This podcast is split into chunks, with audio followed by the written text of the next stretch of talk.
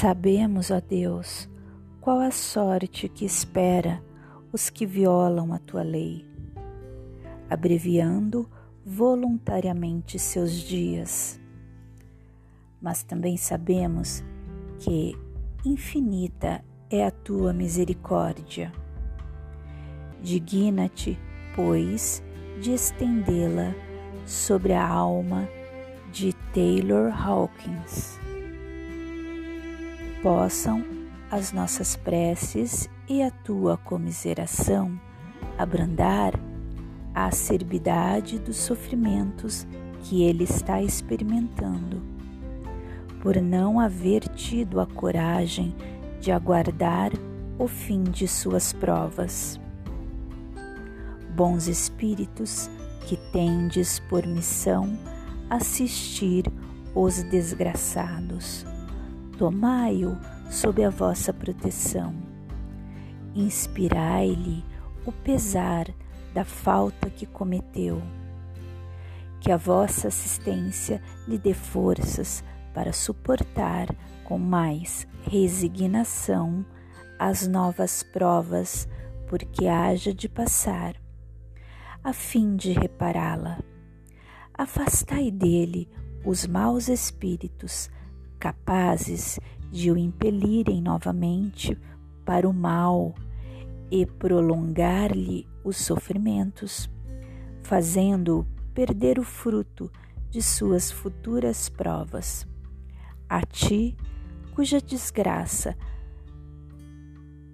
motiva as nossas preces, nos dirigimos também, para te exprimir o desejo de que a nossa comiseração te diminua o amargor e te faça nascer no íntimo a esperança de melhor porvir. Nas tuas mãos está Ele. Confia na bondade de Deus, cujo seio se abre a todos os arrependimentos e só se conserva fechado aos corações endurecidos.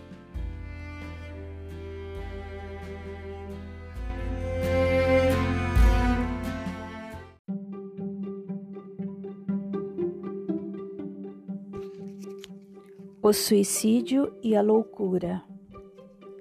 A calma e a resignação, auridas da maneira de considerar a vida terrestre e da confiança no futuro, dão ao espírito uma serenidade que é o melhor preservativo contra a loucura e o suicídio. Com efeito, é certo que a maioria dos casos de loucura se deve à comoção produzida pelas vicissitudes que o homem não tem a coragem de suportar. Ora, se encarando as coisas deste mundo da maneira porque o Espiritismo faz que ele as considere, o homem recebe com indiferença, mesmo com alegria, os reveses e as decepções que o houveram desesperado noutras circunstâncias. Evidente se torna que essa força que o coloca acima dos acontecimentos lhe preserva de abalos à razão, os quais, se não fora isso, a conturbariam.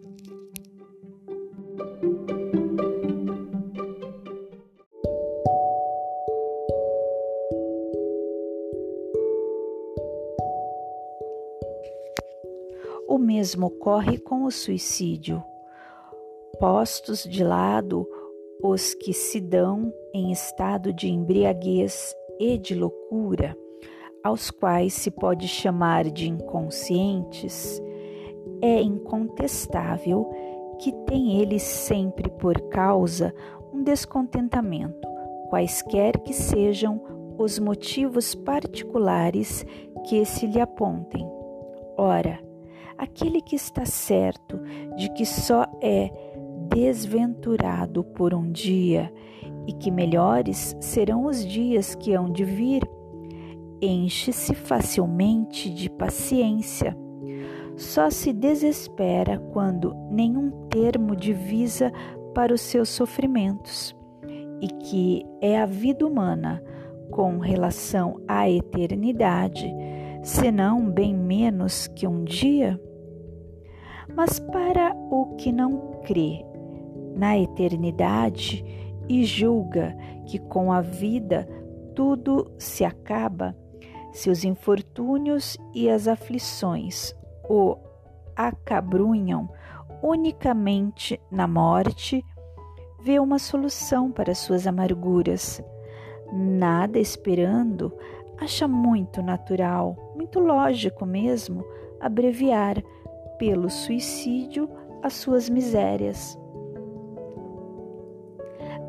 A incredulidade, as simples dúvidas sobre o futuro, as ideias materialistas, numa palavra, são os maiores incitantes ao suicídio. Ocasionam a covardia moral. Quando homens de ciência, apoiados na autoridade do seu saber, se esforçam por provar aos que os ouvem ou leem que estes nada têm a esperar depois da morte, não estão de fato levando-os a deduzir que, senão desgraçados, coisa melhor não lhes resta senão se matarem? Que lhes poderia dizer para desviá-los dessa consequência? Que compensação lhes podem oferecer? Que esperança lhes podem dar? Nenhuma, a não ser o nada Daí se deve concluir que, se o nada é o único remédio heróico, a única perspectiva mais vale buscá-lo imediatamente e não mais tarde para sofrer por menos tempo. A propagação das doutrinas materialistas é, pois, o veneno que inocula a ideia do suicídio na maioria dos que se suicidam e os que se constituem apóstolos de semelhantes doutrinas assumem tremenda responsabilidade. Com o Espiritismo, tornada impossível a dúvida, muda o aspecto da vida. O crente sabe que a existência se prolonga indefinidamente para lá do túmulo, mas em condições muito diversas donde a paciência e a resignação que o afastam muito naturalmente de pensar no suicídio, donde, em suma, a coragem moral.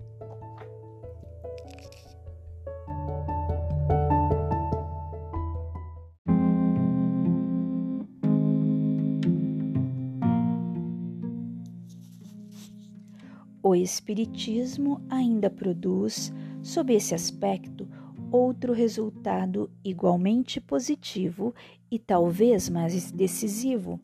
Apresenta-nos os próprios suicidas a informar-nos da situação desgraçada em que se encontram e a provar que ninguém viola impunemente a lei de Deus, que proíbe ao homem encurtar a sua vida. Entre os suicidas, alguns a cujos sofrimentos, nem por serem temporários e não eternos, não são menos terríveis e de natureza a fazer refletir os que porventura pensam em daqui sair antes que Deus o haja ordenado. O espírita tem, assim, vários motivos a contrapor a ideia do suicídio a certeza de uma vida futura em que, sábio ele, será tanto mais ditoso quanto mais inditoso e resignado haja sido na terra. A certeza de que, abreviando seus dias, chega precisamente a resultado oposto ao que esperava, que se liberta de um mal para incorrer num mal pior, mais longo e mais terrível, que se engana imaginando que, com o matar-se, vai mais depressa para o céu, que o suicídio é um obstáculo a que no outro mundo ele se reúna aos que foram objeto de suas afeições e aos quais esperava encontrar, donde a consequência de que o suicídio, só lhe trazendo decepções, é contrário aos seus próprios interesses. Por isso mesmo, considerável já é o número dos que têm sido, pelo Espiritismo, obstados de suicidar-se, podendo daí concluir-se que, quando todos os homens forem espíritas, deixará de haver suicídios conscientes, comparando-se então os resultados que as doutrinas materialistas produzem com os que decorrem da doutrina espírita. Somente do ponto de vista do suicídio, forçoso será reconhecer que, enquanto a lógica das primeiras a ele conduz, a da outra o evita, fato que a experiência confirma.